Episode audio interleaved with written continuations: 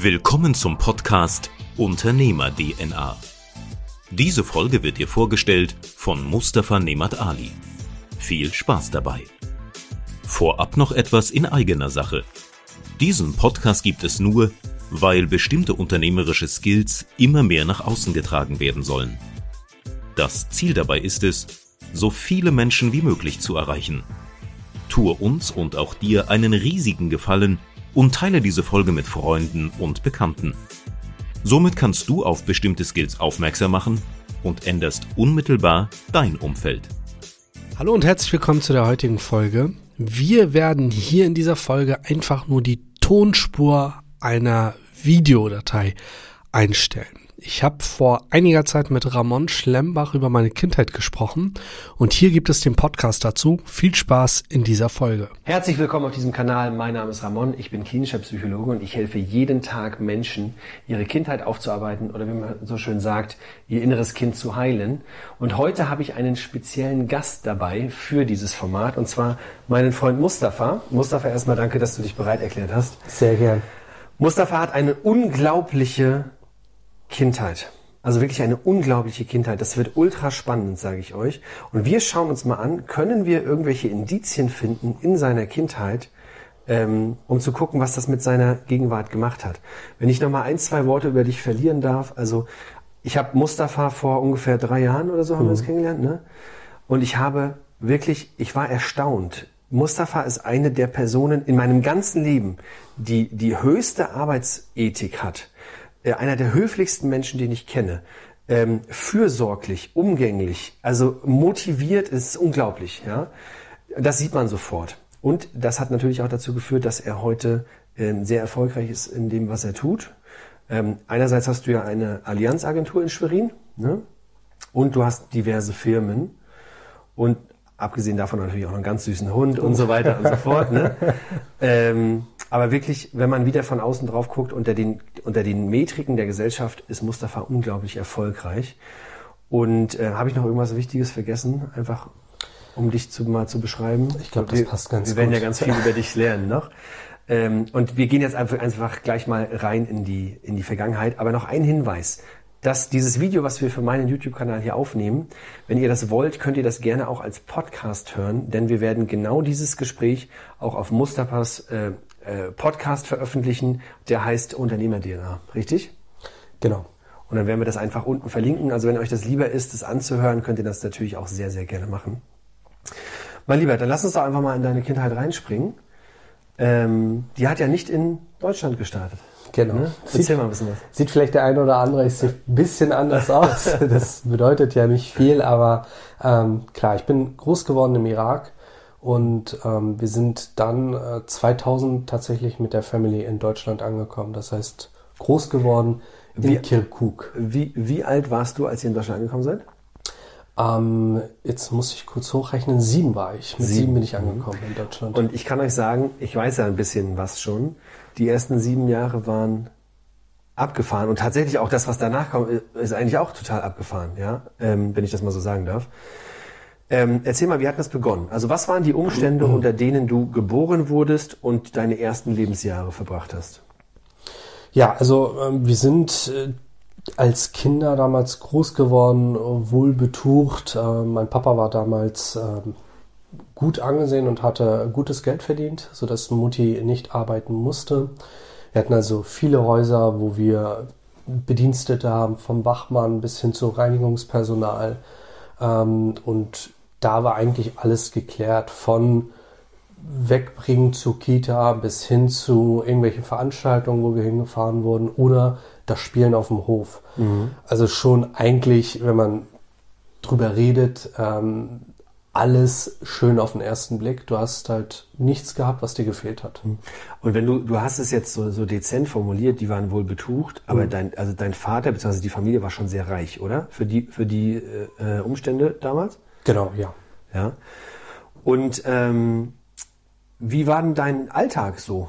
Also du warst ja offensichtlich, wenn du mit sieben nach Deutschland gekommen bist, hast du offensichtlich Schulzeit dort nicht verbracht, sondern du warst da eher so Kindergartenalter. Mhm. Wie, wie sieht es aus? Wie ist denn das Leben dann von so einem jungen Mustafa?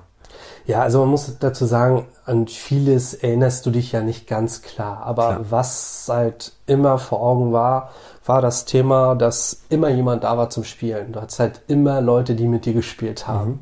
Ähm, wir hatten immer die besten Spielzeuge. Ich hatte immer Freunde in der Nachbarschaft, die bei uns waren, weil es auch immer ein Erlebnis war, bei uns irgendwie auf dem Hof zu spielen, mit den Dingen, äh, die's grad, die damals gerade angesagt waren, dort auszuprobieren und ähm, es war halt, das Leben war einfach unbeschwert. Du hattest keine Probleme. Unsere Familie war relativ oft da. Wir hatten ja eine Unterkunft ähm, in Kirkuk, in Bagdad, äh, im Ausland, sodass wir viel unterwegs waren. Ähm, und viel mehr kriegst du eigentlich nicht mit. Also was, wie es da abging im Nachgang. Natürlich redest du mit deiner Mutter. Wie war es damals eigentlich? Und sie hat dann auch immer wieder gespiegelt, dass sie ein entspanntes Leben hatte. Also entspannt unter den damaligen Voraussetzungen für die Zuhörer und Zuschauer. Vielleicht nochmal äh, kulturell einmal zurück. Ich komme ja aus dem Irak, wo bestimmte kulturelle Dinge einfach vorgegeben sind und also damals waren und immer noch sind. Das bedeutet, die Rolle der Frau ist jetzt nicht die größte dort. Das hat sich jetzt mit der Zeit auch immer wieder geändert, was natürlich sein muss. Aber zu dem damaligen Zeitpunkt war es so, dass die Frau nicht viel machen konnte. Und für meine Mutter war es damals schon echt äh, was ganz anderes, auf Konzerte zu gehen, in die Türkei zu fliegen, ähm, mit zu den Geschäftsreisen dabei durften, zu sein. Das, sorry, das durften die Frauen früher nicht? War einfach, das war, das hat sie nicht geschickt. Das Okay. hat nicht gepasst. Deswegen war es schon für uns damals schon was Exotisches, dass Mutti dort als äh, erste Frau in der Familie, Mutti ist ja die älteste gewesen von ihren Geschwistern, dort raus aus der Familie und in ein ganz anderes Leben reingetaucht ist. Und ähm, das heißt, durfte deine Mutter arbeiten oder war das eigentlich auch schon raus? Ähm, sie hat tatsächlich gearbeitet noch am Anfang, später hat sie nicht mehr gearbeitet. Es war einfach nicht notwendig. Also meine Mutter hat äh, damals einfach gearbeitet und hat das gemacht, weil sie es machen sollte. Und ähm, in den ersten Jahren, sagen wir mal die ersten sechs Jahre deines Lebens, es kam ja noch deine Schwester dazu, die ist ja vier Jahre später geboren, richtig? Genau. Ja. Und ähm, wie war da die Beziehung zwischen dir und deinen Eltern? Waren die viel da? Waren die viel weg? Ähm, wie war das so? Ja, also meine Mutter ähm, war halt immer da. Die war immer Hausfrau, war immer vor Ort. Wenn sie nicht mal da war, haben wir es auch kaum gemerkt, weil sonst immer jemand da war. Mein Vater habe ich halt kaum gesehen. Der war immer unterwegs ähm, und wenn er dann da war, waren es Geburtstage, waren es irgendwelche Ereignisse. Ansonsten habe ich kaum Kontakt zu ihm gehabt. Und ähm, übrigens für alle, die jetzt zuhören und zuschauen, das klingt ja jetzt alles wunderschön, ne? Warte ab, kommt gleich. ähm, kurze Frage, die, das hast du damals offensichtlich natürlich nicht mitbekommen, aber vielleicht habt ihr ja später drüber geredet. In diesen sechs Jahren, wie war die Beziehung zwischen deinen Eltern? War die gut? War die äh, angespannt? Ja, also wenn du schon hörst, dass Papa irgendwie nie da war, kann es nicht ganz gut gewesen sein, was ja dann nachher auch dazu geführt hat, dass es nicht mehr so schön geblieben ist, wie es damals war. Dann kam ja auch noch der zweite Golfkrieg dazu, also ähm, auch nochmal äußere Einflüsse, die dazu geführt haben, dass der Druck nochmal steigt, ähm, so dass es dann ähm, dazu geführt hat, dass meine Mama sich getrennt hat von ihrem Mann. Und das war zu der Zeit schon so Next Level. Das konntest du nicht einfach so machen, weil es gar nicht ging. Äh, wenn, also ich weiß gar nicht, ob es aktuell immer noch so ist, aber wenn du dich scheiden lässt von deinem Mann, dann muss dein Mann bestätigen, dass du dich trennen darfst. Also musst dreimal Talat sagen, Talat, Talat, Talat. Dann bist du erst quasi frei. Krass. Vorher geht das gar nicht. Und es war nur unter der ähm, Prämisse möglich, dass meine Mutter sagt, okay, sie geht komplett raus aus dem Land, weil für ihn war das in der Ehre einfach nicht vertretbar, dass seine Frau ihn verlässt. Und dann, wie auch schon angeteasert, kam der Krieg dazu und dann äh, ging es von uns einfach raus. Bevor wir da äh, reingehen, dass ihr dann quasi weg seid, warum hat deine Mutter sich getrennt? Also weil er immer weg war oder? Ja, also Haupttrennungsgrund für meine Mutter war einfach, dass er mehrere Frauen hatte. Das war zur damaligen Zeit ähm, einfach auch nochmal so ein Statussymbol. Wenn du erfolgreich bist, hast du mehrere Frauen. das, was ich jetzt im Nachgang mitbekommen habe, dass sechs, sieben Frauen waren, ähm, die auch, also ich habe ganz viele Halbgeschwister, Krass. die sich ja auch von Zeiten von Social Media immer mal wieder gemeldet haben, Ah, ja. ähm, die dann auch in verschiedenen Teilen der Welt verteilt sind und das war etwas, was meine Mutter halt sehr fertig gemacht hat. Und ähm, ich habe dann, äh, wir haben, ich habe das vorher schon mal kurz gehört, ne? Und ich habe dann nachgefragt, aber Moment mal, wenn das kulturell normal war, warum war das so ein Problem für deine Mutter? Und du sagtest, weil sie aus unterschiedlichen Kulturen kamen, richtig? Genau, also ähm, ich komme aus dem kurdischen Bereich mütterlicherseits. Ähm, da sind die Geschichten nicht so, wie ich sie gerade erzähle, dass der Mann mehrere Frauen hat, wenn er erfolgreich ist. Das gibt es bei uns so nicht. Ähm, bei den Arabern ist das normal was ganz anderes. Da ist es völlig normal. Und deswegen war das für deine Mutter auch so konfrontativ, dass sie gesagt Ja, ja, hat, klar. ich will das nicht. Und sie wusste das am Anfang auch nicht, richtig? Oder Überhaupt- wusste die nein, das? nein, überhaupt nicht, überhaupt nicht. Das wusste sie nicht. Und es war ja schon damals, äh, dass eine kurdische Frau einen arabischen Mann kennenlernt, war schon so Tabuthema hoch 10. Und jetzt muss sie sich auch noch eingestehen, hey, das, was ich gemacht habe, war vielleicht doch nicht richtig. Und darum war es für sie einfach äh, klar, wenn sie weggeht, dann wirklich ganz weg. Und hat da wirklich mit allen Dingen gebrochen und ist dann ausgewandert mit uns. Und diese Auswanderung, wie sah das für euch aus? Also da war ein sechsjähriger Junge oder siebenjähriger Ich war sechs zu dem Zeitpunkt, genau. und ein zweijähriges Mädchen. Also das ist ja, ich habe ja gerade einen vierjährigen Sohn und eine anderthalbjährige Tochter. Mit denen irgendwie durch die Welt zu reisen, da hätte ich jetzt nicht unbedingt Lust drauf. Also es sei denn, es ist mit dem Flugzeug und es ist nett, ja. Genau, das hätte ich dir, also das hätte dir jema- jeder dazu unterschrieben und ähm, also die Geschichte, das ist schon echt so krass, ähm, da mal drüber nachzudenken und ich musste das wirklich auch mal runterschreiben, bildlich aufzeichnen oder irgendwann verdrängst du das. Und dann habe ich mir mal angeschaut, was haben wir da ein Jahr lang gemacht, als wir unterwegs waren, weil ein Jahr haben wir gebraucht, bis nach Deutschland zu kommen und Ziel war eigentlich Großbritannien. Ja, habt ihr das gerade gehört? Wenn wir normalerweise zwischen zwei Ländern hinfliegen, sind wir in acht Stunden da oder in zehn oder in zwölf. Und ihr wart ein Jahr unterwegs mit einem zwei, also das Zweijährige war irgendwann drei und der Sechsjährige war irgendwann sieben. Das, das ist ja Wahnsinn. Also was ist da, wie sah diese Reise aus, dass das so lang gedauert hat? Ja, also du musst dir vorstellen, ähm, wenn du damals das Land verlassen hast, das war ja, wie gesagt, ähm, wir sind als politische Flüchtlinge ausgewandert. Ähm, das wird jetzt den Rahmen sprengen, wenn ich da ganz aushole, aber du kannst einfach nicht offiziell einfach in dein Zielland fliegen. Das geht nicht. Und ähm, es gibt da Schleuser, die haben das als Geschäftsmodell, die sagen dann, okay, das kostet dich so und so viel Euro, äh, US-Dollar zu dem damaligen Zeitpunkt, und dann bist du in drei Tagen am Zielort, in der Theorie. In der Praxis sieht das in den meisten Fällen etwas anders aus. Und wenn man sich mit äh, Geflüchteten aktuell unterhält, die Geschichte ist immer das gleiche. Und das ist halt wirklich ein perverses Geschäftsmodell, weil auf dem Weg passieren ganz, ganz viele Sachen und den Schleusern ist es völlig egal, was mit dir passiert. Da zählt halt einfach nur das Geld. Was hat denn der sechsjährige Mustafa gesehen? So. Also was habt ihr durchgemacht oder, oder erlebt? Was hast du gesehen? Ja, also was es fängt an, äh, du packst deine Tasche, für dich klingt das irgendwie nach Abenteuer, es geht los, äh, wir sind in ein paar Tagen da. Du siehst alles das, was man aus den Medien kennt, im LKW. Fußwanderung, ähm, Übernachtung in irgendwelchen Baracken, weil du auf das nächste Boot wartest, ähm, nachts durch irgendwelche Wälder, wo ich dann als Kind dann auch mal versehentlich die Taschenlampe angemacht habe, was ja gar nicht ging, ähm, bis hin zu Leuten, die wirklich nicht mehr konnten und die dann äh, dort gelassen wurden. Die haben sich dann hingesetzt und wurden dort irgendwo im Wald liegen gelassen. Wahnsinn. Hast du das als Kind schon wahrgenommen, was das bedeutet? Also ich habe es auf jeden Fall wahrgenommen, aber ich glaube nicht, dass ich direkt wusste, was dann damit passiert mit den Menschen, dass die dann wirklich da sterben. Das hätte ich mir niemals gedacht. Und ähm, diese Reise, ich, ich, ich kann das immer noch so schwer fassen, dass das ein Jahr gedauert haben soll. Also wie viele Stationen muss man machen, damit man ein Jahr vom Irak bis nach Deutschland braucht? Ähm, und ich stelle mir vor, dass das unglaublich anstrengend für deine Mutter gewesen ist. Weil aus Kinderaugen ist es ja immer so aufregend und irgendjemand kümmert sich ja immer um uns. Ja, selbst wenn es anstrengend ist. Aber deine Mutter hat quasi zwei kleine Kinder gehabt, musste das alleine machen, ins Ungewisse reisen. Ähm, war die, wie war die? War die, äh, hast du gesehen, dass die oft traurig war? War die irgendwie oft wütend mit euch, hatte wenig Geduld?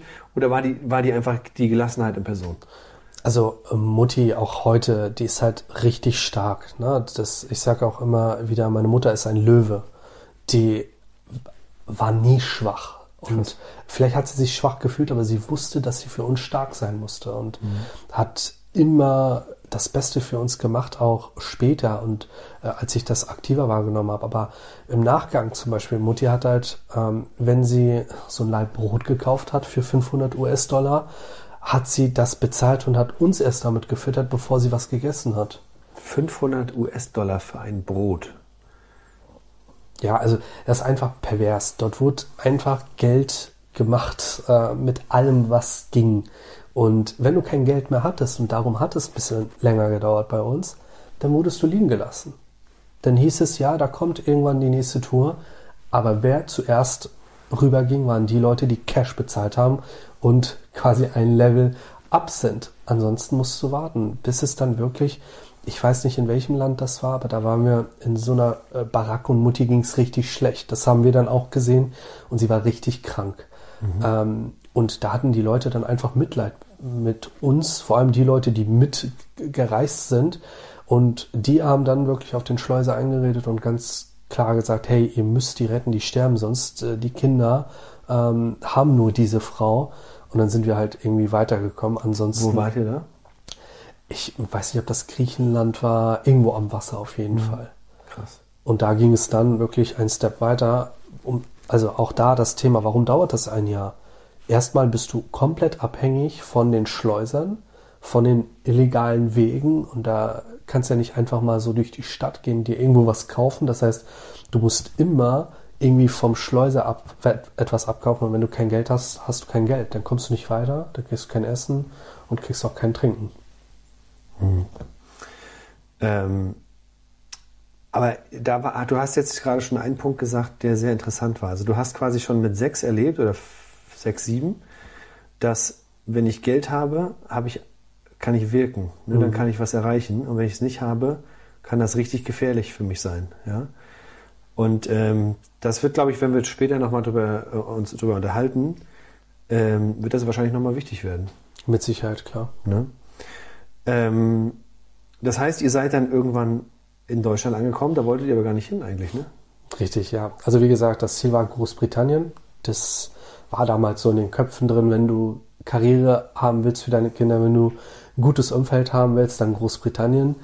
Ähm, Mutti hatte einfach keine Kraft mehr in Deutschland und ähm, dann sind wir hier irgendwann sesshaft geworden waren dann in einem Asylheim, auch da wieder abseits der Gesellschaft, nur für uns. Für uns Kinder war es wieder ein Abenteuer, wo wir dann ähm, im Wald gespielt haben, wo wir uns Dinge gebaut haben und für meine Mom war das alles andere als amüsant, weil du keinen Menschenkontakt äh, hattest und nur mit Menschen unterwegs warst, die deine Sprache nicht gesprochen haben. Also es waren verschiedene Sprachen, aber nichts in Deutsch. Mhm. Ähm, kulturell ganz, ganz verschiedene Kulturen, wo es dann immer wieder gebrannt hat, im wahrsten Sinne des Wortes, dass dort jemand irgendwie was angezündet hat, dass da jemand ähm, sauer war, weil da die Pfanne mit Schweinefleisch benutzt wurde, was für die Muslime wieder nicht ging.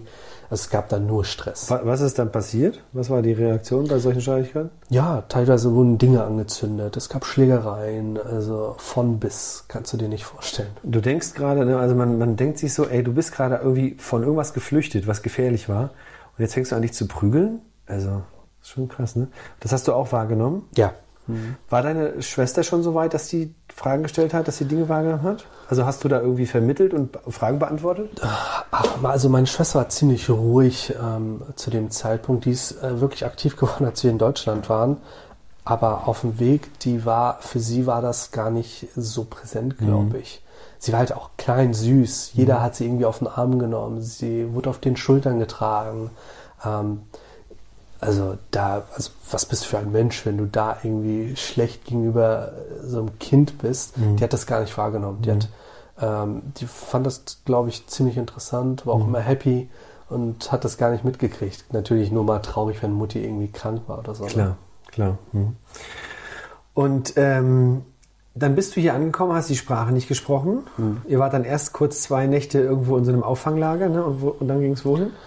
Dann ging es in den Norden nach ähm, Peschen. Das, äh, wobei, warte, erst ging es nach Horst. Das war dann auch wieder so eine Zwischenstation. Und von Horst ging es dann nach Peschen. Das ist ähm, ja in der Nähe von Schwerin, so eine Echt? alte Kaserne. Ich kenne das gar nicht. Alter. Fahren wir mal hin, das sieht Okay. Wahnsinn aus. Okay. Und wenn du dir das mal anguckst, krass.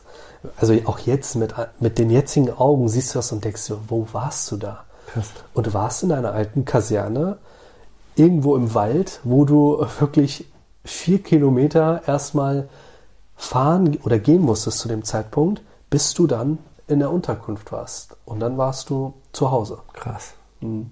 Vier Kilometer, Alter. Wir sind heute Morgen vier Kilometer zum Kaufhaus gelaufen. Und da waren wir fertig. Und dann waren wir schon halb durch, ne? Und dann nochmal als Kinder Kilometer sind wir zurück. dort vier Kilometer zur Bushaltestelle, von da aus zur Schule, von der Schule zurück und von der Bushaltestelle wieder vier Kilometer zurück. Bei Ach, das Regen, heißt, diese, diese Kaserne war länger dein Zuhause? ja, fünf Jahre. Fünf Jahre? Warum? Ja, Also hatte dann jeder so sein, sein eigenes Zimmer als Familie? Also war das schon schön Ja. organisiert? Oder es war organisiert schön, lassen wir mal weg. Ähm, jeder hatte sein Zimmer. Es gab dann ähm, Küchen für alle, Waschräume für alle, Aufenthaltszimmer für alle. Und ja, draußen konntest du dich halt auch frei bewegen. gab es da andere Kinder? Ja. Hast Ja. du da Beziehungen aufgebaut? Ja, mein bester Freund Hüssein habe ich dort kennengelernt, mein jetziger Steuerberater. Krass. Ähm, und das ist halt eine Freundschaft, familiäre Freundschaft, die bis jetzt so fest ist. Ähm, Weil ihr das ja, gleiche Schicksal geteilt habt. ne? Klar, natürlich.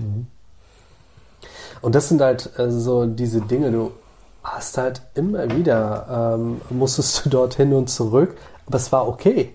Bei Regen, bei Wind, Wetter, das war völlig okay. Das, Das- war, das das- gehörte dazu, ne? Das heißt, das war zwischen sieben und zwölf quasi? Ja, genau. Und war das eine schöne Zeit für dich?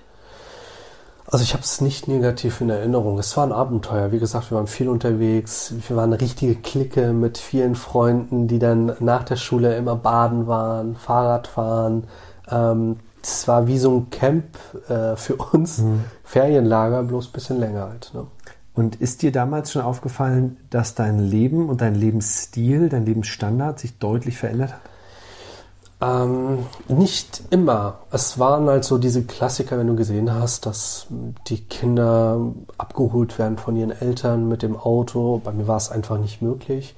Ich musste halt immer mit dem Bus zurück und gucken, dass wir irgendwie unseren Bus erwischen und nicht die Haltestelle verpassen. Aber ansonsten habe ich das kaum wahrgenommen, muss ich ehrlich sagen. Also hattest du auch nicht diese, ähm, äh, diese Erinnerung daran, ich hatte doch sonst immer Leute, die sich um alles kümmern und so. Nee, gar nicht. Das Gar noch nicht. nicht das Einzige, was mich wirklich hart genervt hat, war sowas wie Fasching. Du kommst nach Deutschland, kennst Fasching nicht, bist dann da zur Fasching-Party und kommst halt ganz normal gekleidet, während alle verkleidet sind. Das hat mich geärgert. Aber ansonsten, ähm, wie gesagt, auch da hat Mutti wirklich das, hat, hat sie alles für uns getan. Ne? Hast du damals schon mit Rassismus zu tun gehabt? Ähm, als Kind noch überhaupt nicht. So als es dann in die vorpubertäre Zeit ging, schon, aber vorher gar nicht. Und ähm, in der Zeit, du bist ja offensichtlich ohne Deutsch hingekommen. Ich nehme an, du hast da sehr schnell Deutsch gelernt. Oder habt ihr alle auf anderen Sprachen gesprochen? Nein, also wir haben, äh, wir haben sehr schnell uns immer wieder verständigt mit den Wachmännern, die ja dort ähm, aufgepasst haben, dass da nichts passiert. Und mit denen haben wir nur Deutsch gesprochen. Und dadurch haben wir sehr, sehr schnell Deutsch gelernt und mussten dann auch zügig alles übersetzen, was dann an Anträge, also was da schon an administrativen Prozessen zu beachten war, habe ich sehr früh gelernt. Krass, krass. Okay, und warum war das irgendwann mal vorbei? Ihr wart dann fünf Jahre da. Warum waren es nicht sieben oder neun oder zehn? Ja, also vielleicht äh, zu der Historie, warum dauert das fünf Jahre lang? Äh, mittlerweile dauert das ja nicht so lange. Das liegt einfach am Aufenthaltsgesetz. Ähm, das ist wirklich bei jedem Menschen, bei jeder Herkunft immer unterschiedlich. Und solange so ein Aufenthaltsantrag äh, Antrag noch läuft, musst du abwarten, bis darüber entschieden wird. Und das hat bei uns einfach ein bisschen länger gedauert. Und nach fünf Jahren war das Thema dann durch. Das heißt, wir durften dann unsere erste Wohnung beziehen. Ihr durftet vorher keinen eigenen Wohnsitz Nein, haben. Krass. weil dein Antrag noch bearbeitet wurde. Und mittlerweile geht es ja echt zügig, muss man sagen. Und damals war es einfach nicht möglich. Ja, und dann wurdest du einfach gefragt, wo willst du hin? In dem Fall wurde meine Mutter gefragt. Und dadurch, dass wir in Sternberg zur Schule gingen und meine Mutter sich in Sternberg schon gut auskannte, hat sie dann Sternberg gesagt. Aber Sternberg war kein, große, war kein großer Meilenstein, ne? Nein, war schnell überhaupt wieder nicht. vorbei, oder? Ja, also, ja, was heißt schnell wieder vorbei? Ich war da schon drei Jahre, glaube ich. Okay. Knapp drei Jahre. Drei oder vier Jahre. Ähm, und von da aus ging es dann weiter. Äh, irgendwas Nennenswertes noch in der Zeit?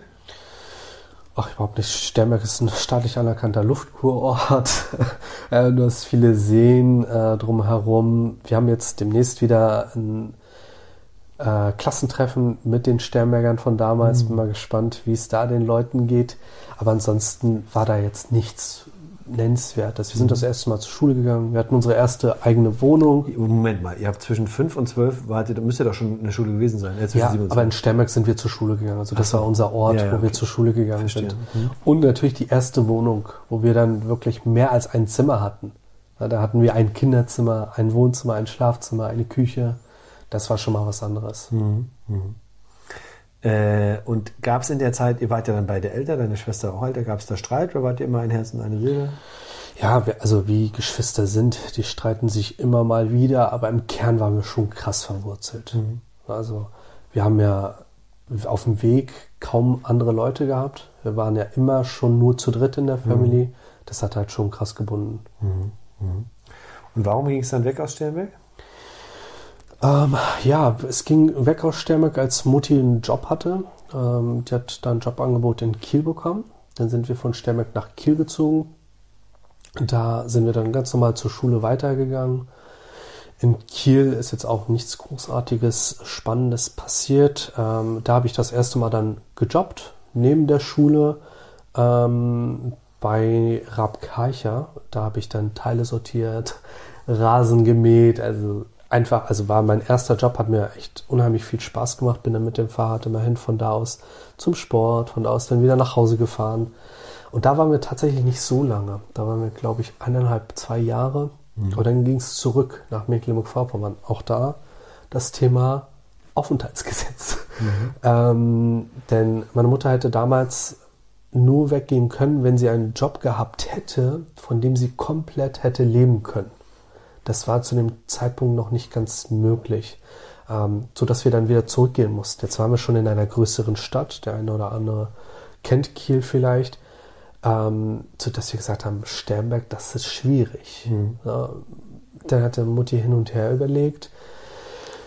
Äh, ja, wir waren im Landkreis ähm, Parchim, jetzt heißt es Landkreis Ludwigslust-Parchim. Und dann haben wir gesagt, okay, gehen wir in den Landkreis zurück mit der Hauptstadt nach Parchim, wo auch wieder was los ist. Und dann sind wir nach Parchim gezogen. Okay, verstehe. Und sag mal, warst du eigentlich bis dahin, wie, wie alt warst du dann? Musst du ja In 15 gewesen? Parchim war ich so 15, genau. Warst du bis dahin, würdest du sagen, du warst eigentlich grundsätzlich glücklich oder gab es dadurch diese belastende Reise und so, dass, das, dass du öfter mal nicht so gut drauf hast? Ach, ich würde sagen, ich war eigentlich schon immer recht ähm, zufrieden. Ich war eher introvertiert, das muss man sagen, ja. Ich habe mich nicht getraut, irgendwie auf andere zuzugehen, aber musste es.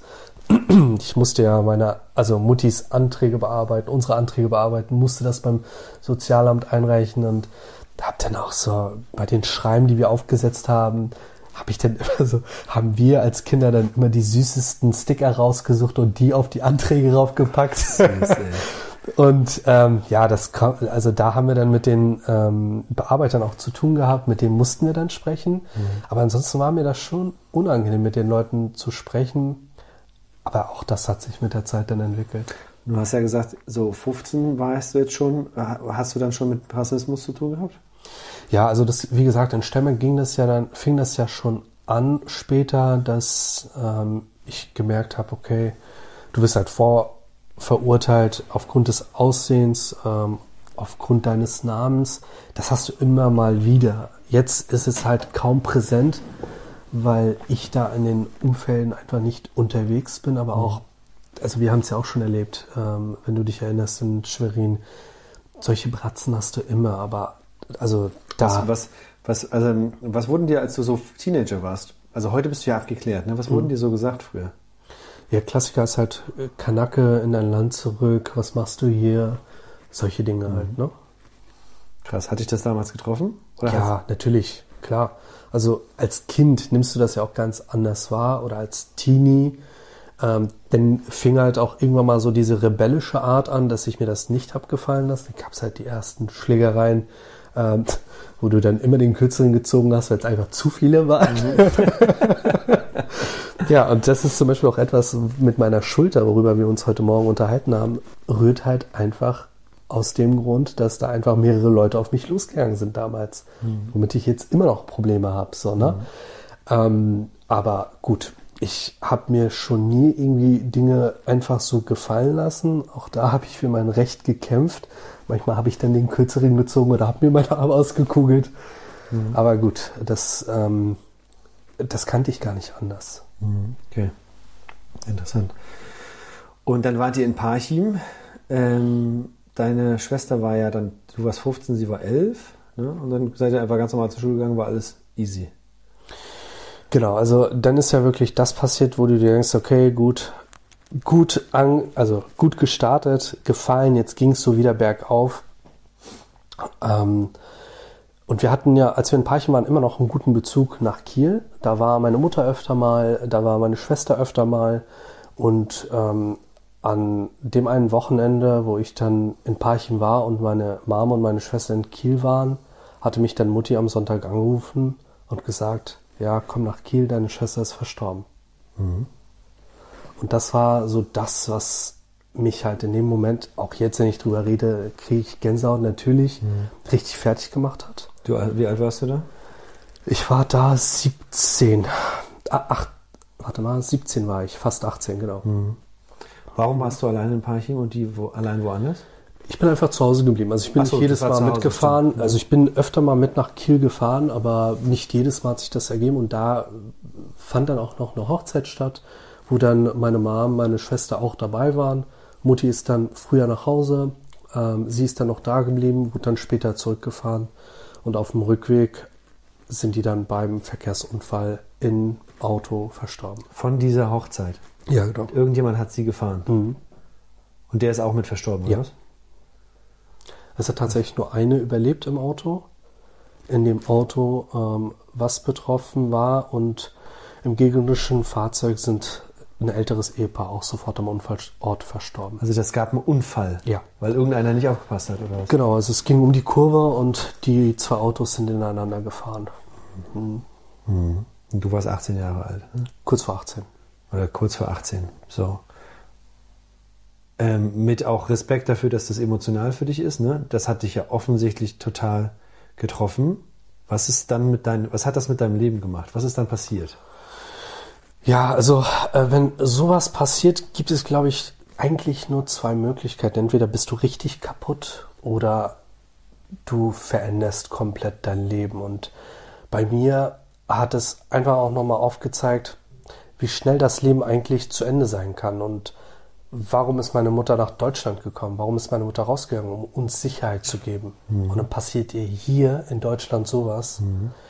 Ähm, und natürlich, meine Mutter war am Boden zerstört. Wir haben, ich habe meine Schule abgebrochen. Ich bin nicht weiter zur Schule gegangen. Ich war direkt in der Abi-Prüfungsphase. Krass. Habe alles eingestampft. Habe mich dann dafür, also habe geschaut, wie wir irgendwie Geld zusammenkriegen, dass wir sie in die Heimat bringen. Meine Mutter wollte zurück, wollte mit uns zurück in die Heimat, sie dort beerdigen und dass wir auch wirklich In den Irak, oder was? Genau. Dass wir wirklich äh, mit Deutschland abschließen. Und darauf habe ich mich dann auch vorbereitet. Habe mich von der Schule verabschiedet, habe mich äh, von Laura damals verabschiedet. Die du schon kanntest? Ja. Wart ihr da zusammen? Da waren wir zusammen. genau. Krass. Und äh, also Laura war meine Partnerin äh, zu dem Zeitpunkt und auch jetzt meine Ist es Partnerin. wieder, genau. Ähm, und dann sind wir halt wirklich mit dem Leichnam meiner Schwester zurück in die Heimat und haben sie dort beerdigt. Und dort hat dann die Familie auf meine Mutter eingeredet und gesagt, hey, dein Sohn hat nichts anderes. Du hast ihn dort groß gemacht. Ähm, was willst du hier in Deutschland bleiben? Du musst zurück und deinem Sohn Was willst du hier im Irak bleiben? Also? was willst du hier im Irak bleiben? Ja. Genau. Du musst zurück und du musst äh, gucken, dass dein Sohn sich aufbaut, dass er studiert, dass er seinen Weg geht. Mhm. Und da sind wir sechs, fünf oder sechs Monate geblieben, also schon eine Weile. Und dann sind wir zurück nach Deutschland.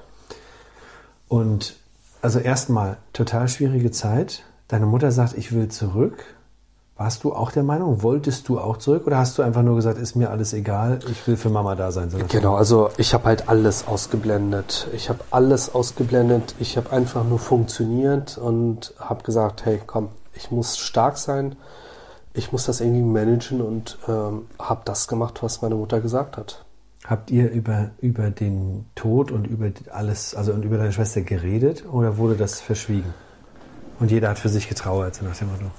Ähm, also ja, es ist ein Thema, was wir gerne umschiffen. Ähm, meine Mutter versucht das immer aufzumachen. Für mich hm. ist es ein Thema, was ich einfach für mich weggepackt habe. Also auch jetzt, als wir darüber geredet haben, dass wir hier ein bisschen über meine Kindheit reden, wusste ich ja, dass wir uns über das Thema unterhalten und mhm. ähm, es ist für mich nicht leicht, darüber zu reden, weil ich gebe halt dadurch die Verantwortung ab quasi, ne? Also das ist in meinem Kopf, dass ich sage, hey, in dem Moment hättest du da sein können, du hättest was machen können. Du jetzt? Aber du, ja genau. Mhm. Und im Umkehrschluss hättest du halt gar nichts machen können. Mhm. Und das war halt der Punkt, dass ich gesagt habe, komm, also das Leben ist viel zu wertvoll, das Leben ist viel zu schnell vorbei. Jetzt erst recht, jetzt challenge du dich und habe von heute auf morgen echt, ähm, also klar haben bestimmte Dinge einfach eine Weile gedauert, aber das Thema Feiern gehen, das Thema ähm, einfach zu konsumieren, war für mich gar nicht mehr relevant. Mhm. Also Party machen war damals für mich sehr wichtig. Irgendwie die Zeit mit unnötigen Dingen zu verbringen, war für mich sehr wichtig. Mhm. Und das habe ich komplett verändert danach. Also das haben wir da jetzt noch gar nicht besprochen. Du warst also schon ein relativ normaler Teenager, ständig am Feiern am Wochenende. Ja, ja, wenn du irgendwie was durch Schülerjobs verdient hast, gleich wieder rausgeballert. Ja. Ne? Ähm, was, was glaubst du, das ist jetzt auch eine, eine relativ provokative Frage, mhm. ne? also wenn du darauf antworten möchtest, was wärst du für ein, für ein Erwachsener geworden, jetzt mit 29, ähm, wenn deine Schwester nicht verstorben wäre? Das ist natürlich nur eine Mutmaßung, aber wahrscheinlich wäre ich auch wie damals durchschnittlich. Mhm. Und diese Erfahrung, ähm, also ich frage das alles so gezielt, weil wir uns ja natürlich vorher schon drüber unterhalten haben. Ne? Ähm, diese Erfahrung war offensichtlich total einschneidend, total prägend. Ganz klar. Und die hat was mit dir gemacht. Und du hast jetzt gesagt, ich habe dieses Feiern aufgehört, ich habe gemerkt, das Leben ist zu kurz. Was war das Learning, was du dich für dich daraus gezogen hast? Was, was, was hat, äh, in welche Richtung hast du deine Weichen dann gestellt? Ja, mir war es in dem Moment einfach wichtig, zu zeigen, hey, wir sind schon zurück nach Deutschland, um mir eine Perspektive zu bieten. Jetzt hole ich das hm. Maximale daraus. Ah, okay. Das war halt etwas, was mich getriggert hat und auf Deutsch gesagt konnte ich es mir nicht mehr leisten, irgendwie 0815 zu sein. Mhm. Ähm, also man kann davon halten, was man möchte, aber am Ende war auch dieses negative Thema, hat mich krass geformt und zu dem gemacht, der ich heute bin. Und also mein Glaube damals hat mir sehr, sehr viel Energie gegeben. Ansonsten wäre ich, glaube ich, ganz kaputt gegangen. Ähm, aber ich habe mir gesagt, okay, alles im Leben hat irgendwie einen Sinn und jetzt musst du dich irgendwie aufstellen und gucken, dass du das maximal aus deiner Zeit holst, weil deine Mutter ist von dir abhängig. Du hast irgendwie Vorbildsfunktion und du siehst, wie schnell das Leben vorbei sein kann. Mhm das, was du gerade gesagt hast, ist auch für euch, glaube ich, nochmal als Zuschauer ganz, ganz interessant. Ähm, er hat das dann gesehen als, wir gehen jetzt zurück. Meine Mutter will eigentlich in das Land zurück. Und sie wurde überredet, ihr wurde quasi ins Gewissen geredet, sie geht jetzt für mich zurück, damit ich hier eine Chance habe. Und im Grunde hast du ja eigentlich gelernt, wenn ich hier slacke, also wenn ich hier meine Lebenszeit verschwende, dann äh, tue ich meiner Mutter Unrecht im Grunde. Ganz klar. Ja? Super spannend. Also wenn das, wenn das nicht ein, ein lebensentscheidender Motivator ist, dann weiß ich auch nicht. Ja. Ähm, und vielleicht einfach mal, um euch ein Bild zu geben. Ihr habt jetzt viel über seine Geschichte gehört, aber ähm, ich, ich umgebe mich ja, ich bin selber selbstständig, äh, mache das schon einige Jahre, habe mittlerweile Mitarbeiter. Ähm, ich bin selber hartnäckig und bleib am Ball, aber ich habe noch nie jemanden gesehen, der so unermüdlich ständig am Arbeiten ist, ständig am Organisieren ist. Mustafas Problem ist, der ist in zu vielen Dingen involviert. Ich versuche ihn immer zurückzuholen zum Fokus, ja.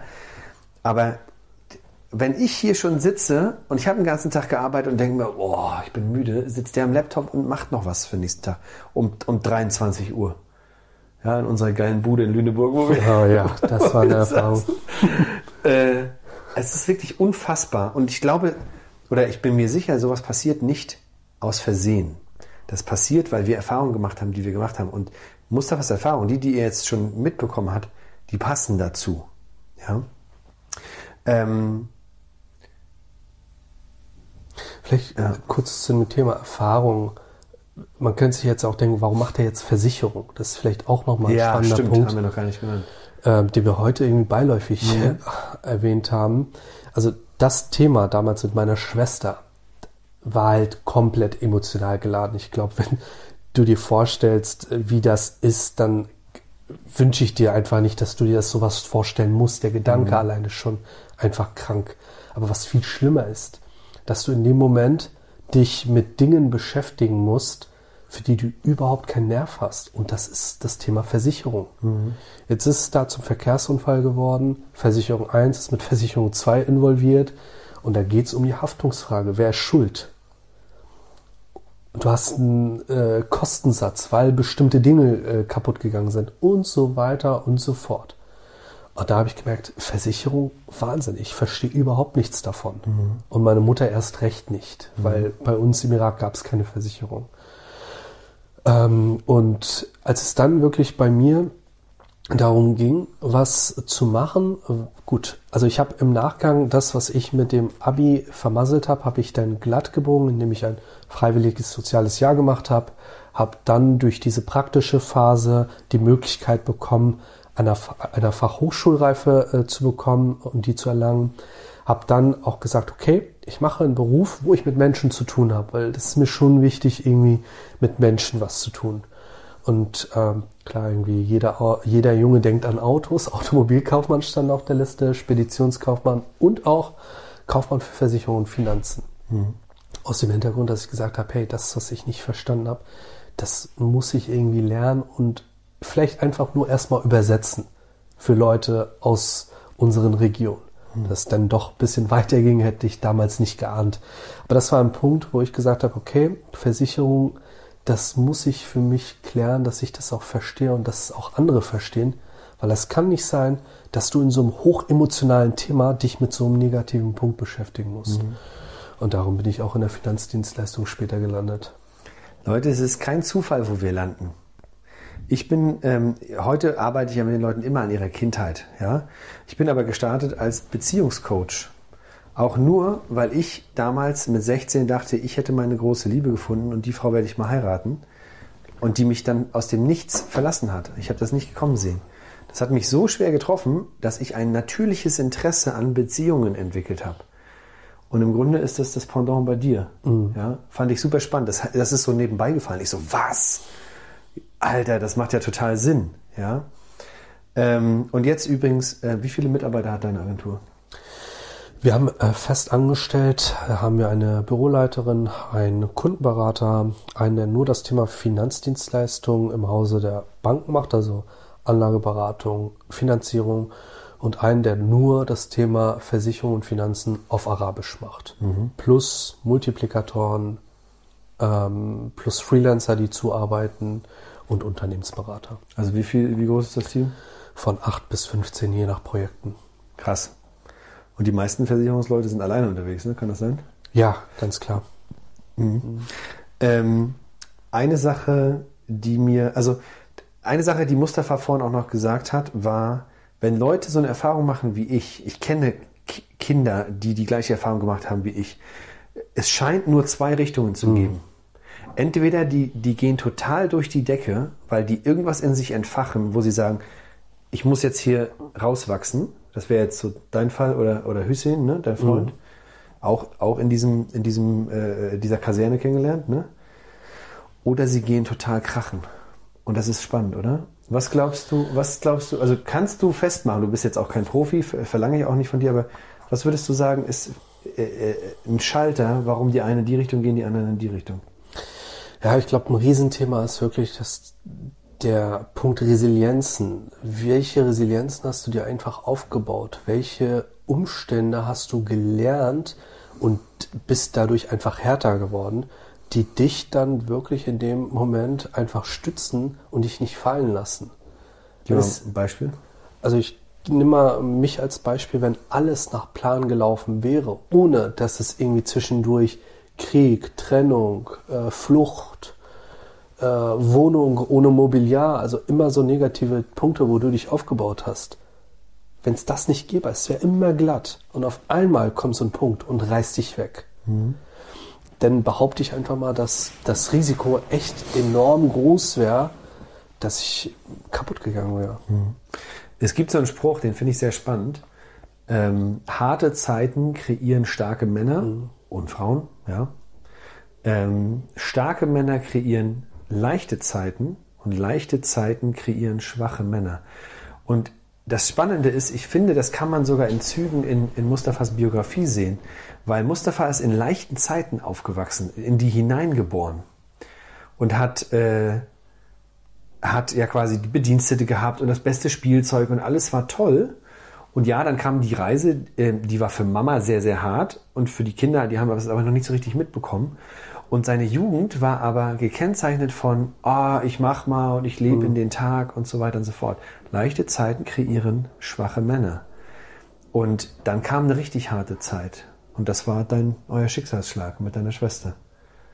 Und ähm, ich wusste das nicht. Also ich habe vieles von dem, was ihr heute erfahrt, habe ich auch heute und gestern erfahren. Und ähm, aber schon das, was mit deiner Schwester passiert ist, hat war wahrscheinlich der größte ausschlaggebende Punkt für alles, ne? Oder? Ganz klar. Mhm. Also würde ich auch sagen. Und ähm, das, also das äh, klingt vielleicht wie so eine kleine Werbetrommel, aber mach dir einfach bewusst, was das Leben einfach ist. Und wenn du das siehst, vor Augen siehst, und das war ja nicht unterwegs, du lernst, du siehst irgendwelche Menschen, die nicht weitergehen können und die bleiben und sterben. Es ist halt deine Schwester, mhm. die verstirbt. Mhm. Und da kannst du gar nicht irgendwie was machen, weil da ist einfach ein Auto in ein Auto gefahren, Punkt. Du kannst mhm. jetzt rausgehen und du stirbst. Das ja. sind so Dinge, das Leben ist einfach so schnell vorbei und darum bin ich da, versuche ich bedingungslos zu sein beim Umfeld, beim Umgang, bei den Themen, so wie mit den Projekten, so wie du sagst. Ähm, natürlich habe ich da viele Projekte und teilweise auch in Projekten richtig Geld und Zeit ins Sand gesetzt, was mich dann auch wirklich auffühlt, mhm. weil ich mir dann denke, okay, in der Zeit hättest du was viel, viel Besseres machen können. Mhm. Und das war eine Verschwendung von Lebenszeit.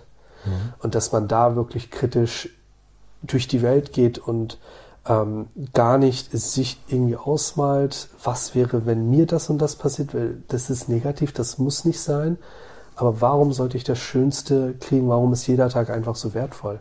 Mhm. Einfach so bewusst durch die Welt zu gehen. Mhm. Und eine Sache, die ich nochmal verknüpfen wollte, ist, ähm, wenn du, wenn du selbstständig bist oder Unternehmer bist, dann geht es natürlich auch ums Geld, weil du musst bezahlt werden, deine Mitarbeiter müssen bezahlt werden.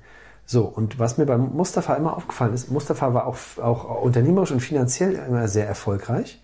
Aber mir ist immer aufgefallen, das hat gar nicht so eine Riesenrolle gespielt. Also zumindest nicht in erster Linie. Es ging nie darum, ich würde jetzt gerne so und so viel Umsatz machen und so weiter und so fort. Was mir aber auf der anderen Seite auffällt, ist, du hast immer schon Wert gelegt, gute Kleidung zu tragen, ähm, das gute, also ein gutes, hochwertiges Auto zu fahren. Äh, ähm, du hast, wir haben ja auch mal über das Thema äh, private Krankenversicherung und, und gesetzliche Krankenversicherung. Mhm. Du hast gesagt, ich bezahle gerne mehr für die private, weil ich einfach die beste Behandlung will.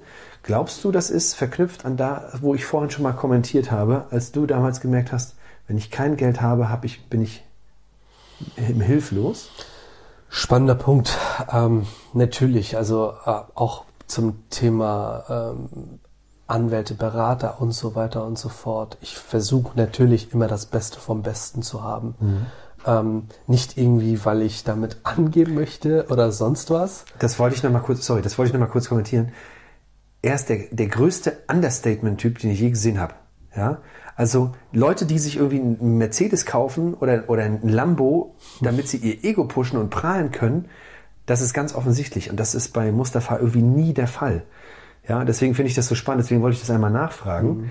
ob das nicht, das hat einen anderen Grund. Das hat nicht was mit, mit, mit äh, innerer Bestätigung zu tun, sondern äh, wahrscheinlich eher mit ich habe früher dieses Gefühl gehabt, ich konnte nicht das bekommen, was ich brauchte, und heute sorge ich dafür, dass ich bekomme, was ich brauche. Ja, und also auch da, natürlich brauchst du Geld, so wie du gesagt hast, um das Ganze zu kriegen. Erstaunlich ist ja einfach, wenn du immer schaust, dass du das Beste um dich herum hast. Das war jetzt klar, private Krankenversicherung, ja, wenn mir was passiert, möchte ich halt das Beste haben. Also mhm. bestes Beispiel haben wir heute Morgen ja auch beim Frühstück drüber geredet wenn ich jetzt demnächst operiert werde, möchte ich, dass der Beste von dem Besten sich darum kümmert.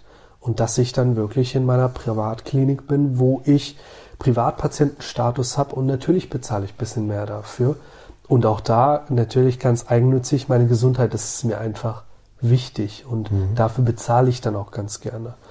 So wie mit den Anwälten, da hole ich mir die besten Anwälte, weil die in ihrem Gebiet fit sind und mich in dem Moment ja dann auch beschützen. Mhm beim Auto andersherum könnte ich ja jetzt noch einen viel dickeren Mercedes zum Beispiel holen. Ja. Jetzt mal aktuelle Situation, Automobilindustrie außen vor. Ähm, aber auch da ist mir wichtig, dass ich bestimmte Standards habe, äh, dass das konfiguriert ist, dass das passt. Und das sind so Dinge, die habe ich von Kind an gehabt auf jeden Fall. Ähm, der jetzt zu sagen, okay, das war schon als Kind ein Thema. Weiß nicht, ob das das Thema ist oder dass ah, ich etwas sage, ich äh, habe das Beste vom Besten, um mich zu schützen. Umgekehrt schütze ich ja dadurch meine Mutter, meine Mitarbeiter und Leute, die von mir abhängig sind. Weil wenn mir was passiert, sind ja viele Leute von mir abhängig. Auch mhm. da haben wir wieder das Thema. Da kann ich nicht nicht funktionieren. Mhm. Das ist auch tatsächlich was, äh, was äh, ich selber in meiner Selbstständigkeit viel habe. Wenn ich irgendwie sterbe oder weg bin, äh, ist einerseits natürlich meine Familie äh, richtig im Argen, mhm. aber auch die komplette Firma und damit meine Mitarbeiter gibt es nicht mehr. Klar. Ja, und ähm, ja, spannend. Also das heißt, dieses, dieses Beste vom Besten ist eigentlich eher so eine, so eine Art Sicherheitsding. Ganz klar, ganz klar. Also auch, das ist ja auch mein Geschäftsmodell, muss man auch dazu sagen. Ja, ja wirklich das Thema äh, aktiv zu spielen, auch aufzuzeigen, was passiert in so einem Fall, ähm, dass man dann auch aufzeigt, hey, wenn du es für dich nicht willst, völlig in Ordnung. Dann halt mir das aber auch schriftlich fest, dass es daraus keinen Haftungsfall mhm. gibt. Auch da meine Sicherheit ähm, ganz wichtig. Und wenn du sagst, okay, du möchtest das absichern, dann müssen wir uns über deine Absicherung unterhalten mhm. und von Einkommensabsicherung bis hin zur finanziellen Vorsorge. Mhm. Meine Lieben, wir haben jetzt tatsächlich einmal komplett Mustafas, also da sind tatsächlich einige Aspekte, einige Aspekte die wir nicht besprochen haben. Mhm. Die wären, glaube ich, auch zu groß für dieses Video gewesen. Ich hoffe, das war inspirierend für euch, um mal zu sehen, was gibt es erstmal für so krasse Biografien, weil so in Anführungsstrichen der 0815 Deutsche, der eine ganz, in Anführungsstrichen eine ganz normale Kindheit hatte, meine hat mich auch geprägt im positiven und auch im negativen Sinne. Aber deine Biografie war ja total außergewöhnlich in der Hinsicht. Und da mal zu sehen, was, was, was wird denn da eigentlich für ein Mann draus? Oder was kann da für ein Mann draus werden? Und ähm, aber eins ist mir noch wichtig, dass wir, also ich sage ja immer, unsere Kindheit macht unglaublich viel mit unserer Zukunft. Aber es ist nicht ein Eins zu eins. Du bist dem nicht immer hilflos ausgesetzt. Deswegen, Mustafa, willst du vielleicht nochmal sagen, wo du der Meinung bist, was ist denn eigentlich wichtig, ähm, wenn du nicht möchtest, dass du Opfer deiner Vergangenheit bist, sondern deine Zukunft mitgestaltest? Was sind so die Gedanken, die du mit dir rumträgst, die du vielleicht mal den Zuschauern oder Zuhörern mitgeben würdest? Ja, also ausschlaggebend ist wirklich, ähm, wir sind ja tagtäglich geprägt von unserem Umfeld und mhm. ähm, vielleicht ist das auch noch ein Thema, dass wir im nächsten Video oder im nächsten Podcast mal den Ball zurückgeben und mal dich etwas beleuchten. Ihr könnt ja einfach mal in die Kommentare schreiben, ob das äh, für euch interessant wäre und dann können wir daraus ja nochmal ein Format machen. Meine Kindheit meinst du, oder? Ja, sehr gern. Ja, können wir dann sehen wir hier nochmal zwei Vergleiche. Einmal den hellen und einmal den dunklen Part. ähm, ja, aber das Thema Umfeld ist, glaube ich, entscheidend, mhm. dass ähm, man sich nicht limitieren sollte von dem, was vorbestimmt ist. Und klar, damals war es für mich vorbestimmt, ist auch zum Teil meiner Selbstständigkeit am Anfang gewesen, von meiner Mom, hey, mach dich nicht kaputt. Ähm, du, wofür machst du das Ganze? Äh, reicht doch, wenn du nur 1500 Euro netto im Monat hast. Mehr brauchst du doch gar nicht. Und solche Dinge einfach äh, nicht für Gott gegeben zu nehmen, einfach bisschen hungriger zu sein, links und rechts mal zu schauen, von besseren Leuten zu lernen ähm, und auch Dinge zu konsumieren, die dich auch voranbringen und nicht in deinem Smartphone irgendwie auf der For You durchzugehen und keinen Mehrwert davon zu haben. Klar mache ich das auch mal und hol mir auch mal Inspiration.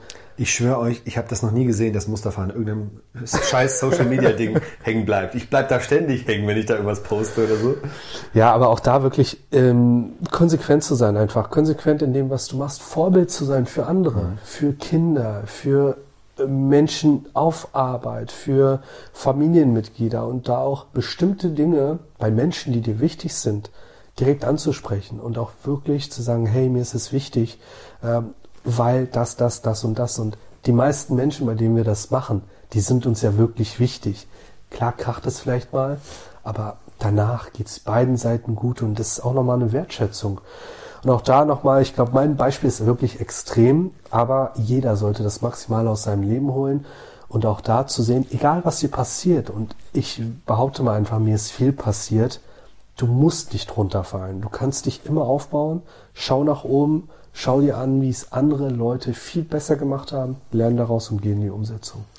Ja, und ähm, was ich vielleicht noch hinzufügen würde, weil alles, was Mustafa sagt, ist richtig. Und wenn jetzt aber da jemand hinter der Kamera sitzt, also als Zuschauer und sagt, ja, Mustafa, du sagst das ja so schön, dass ich, ich muss dann mich einfach mal hochziehen und von Besseren lernen. Wenn du das Gefühl hast, du kannst das nicht, dann holst du dir einfach Hilfe. Mhm.